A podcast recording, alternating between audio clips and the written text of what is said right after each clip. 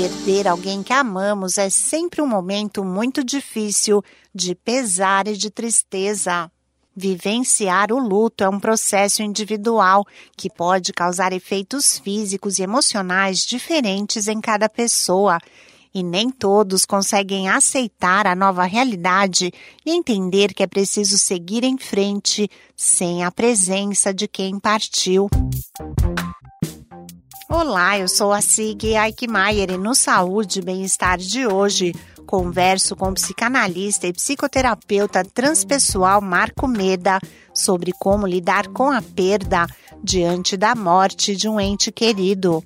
Ele explica a importância de enfrentar e viver o luto. O que muitas pessoas tentam fazer é simplesmente acreditar que o tempo o tempo vai criar um novo significado e acreditar que com o tempo sentiremos menos saudade, menos dor. Isso não é 100% real. O que cura de verdade a gente lidar com as perdas das pessoas que a gente ama é enfrentar o luto, é viver o luto.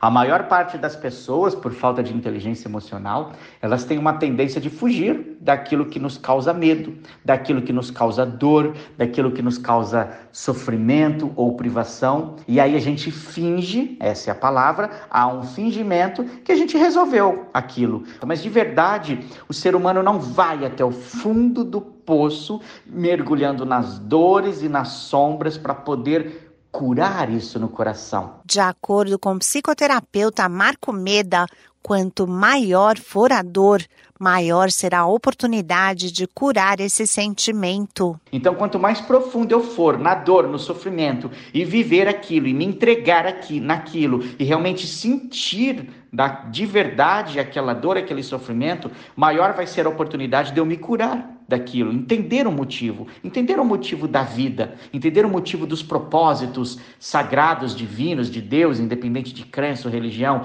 entender por que, que cada um tem a sua jornada. Agradecer pelas experiências vividas ao lado da pessoa que partiu pode ajudar a preencher o vazio e a ter aceitação. Quando eu olho por outro lado, sofro, sofro sim, mas eu olho por outro lado e agradeço, tudo que eu aprendi com essa pessoa que foi embora, tudo que eu vivi com essa pessoa que foi embora, todos os pontos positivos que eu aprendi com essa pessoa que foi embora, quando eu agradeço, inclusive, por todos os problemas, pontos negativos que eu vivi com essa pessoa que foi embora, aí sim eu dou um novo significado para essa perda. E aí o medo, o vazio, não existe mais, porque eu preenchi com coisas boas, eu preenchi com entendimento, eu preenchi com uma aceitação, não apenas como uma negação daquilo que aconteceu. Aceitar a partida de alguém que amamos pode demorar um tempo, mas quando essa situação se prolonga,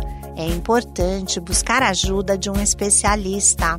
Esse podcast é uma produção da Rádio 2.